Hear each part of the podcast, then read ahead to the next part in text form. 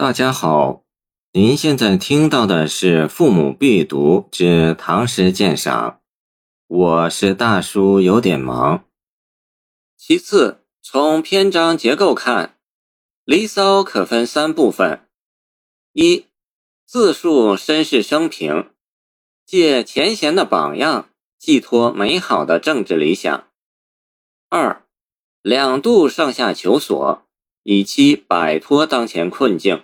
挽救楚国危亡。三，表达以身殉国的决心。梁甫吟也分三个部分：一，借西周吕望即姜子牙与秦末历时期出身草野、终得大用的事迹，寄欲匡济天下的抱负。狂客落魄尚如此，何况壮士当群雄？其不可一世的气概、豪情与风采，较屈原有过之而无不及。二攀龙飞天，轻书京城，振聋发聩，睥睨群小，以期唤起明主的醒悟。这一部分与《离骚》极为相似，甚至连语句意象与想象也十分接近。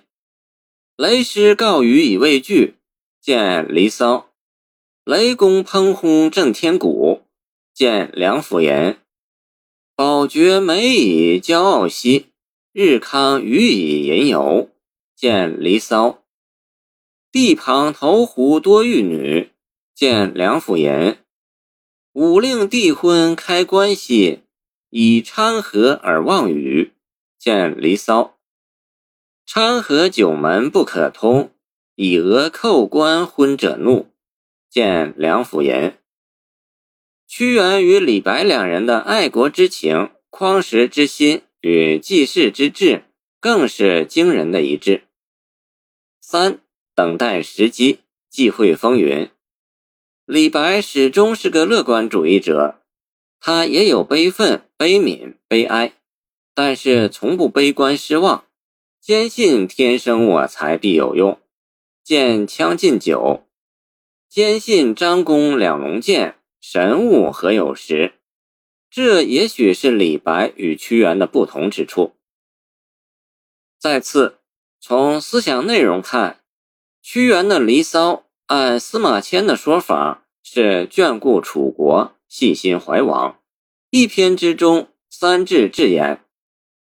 李白写作《梁甫吟》，也是留给唐玄宗的见证之言，以及一片匡复的苦心。李白在《梁甫吟》中首先选用的典故是吕望辅佐文王与历时期辅佐汉高祖，然后是我欲攀龙见明主，明主显然指唐玄宗，前后一脉相承。屈原在《离骚》中反复提到的权、灵修、哲王，是他朝夕思念的怀王。先哲前修，也就是《梁甫吟》中的文王与汉高祖。《离骚》中的兰芷与萧爱，相当于《梁甫吟》中的邹瑜与亚羽。《离骚》中的众女，即缠线小女，也相当于《梁甫吟》中的投壶玉女。屈原信而见疑，忠而被谤，能无怨乎？见《史记·屈原贾生列传》。李白白日不照五京城，世人见我青鸿毛。他能不百感交集，义愤填膺，慷慨悲歌，惊世骇俗吗？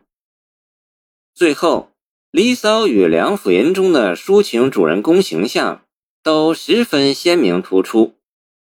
屈原、李白是中国浪漫主义诗歌的大宗师，他们非凡的人格魅力也是历代许多中国人的精神博弈。屈原和李白一样正道直行，一样嫉恶如仇，一样横空出世，一样百折不挠，也一样遭谗被谤，一样含冤受屈，一样在悲苍无奈中死去。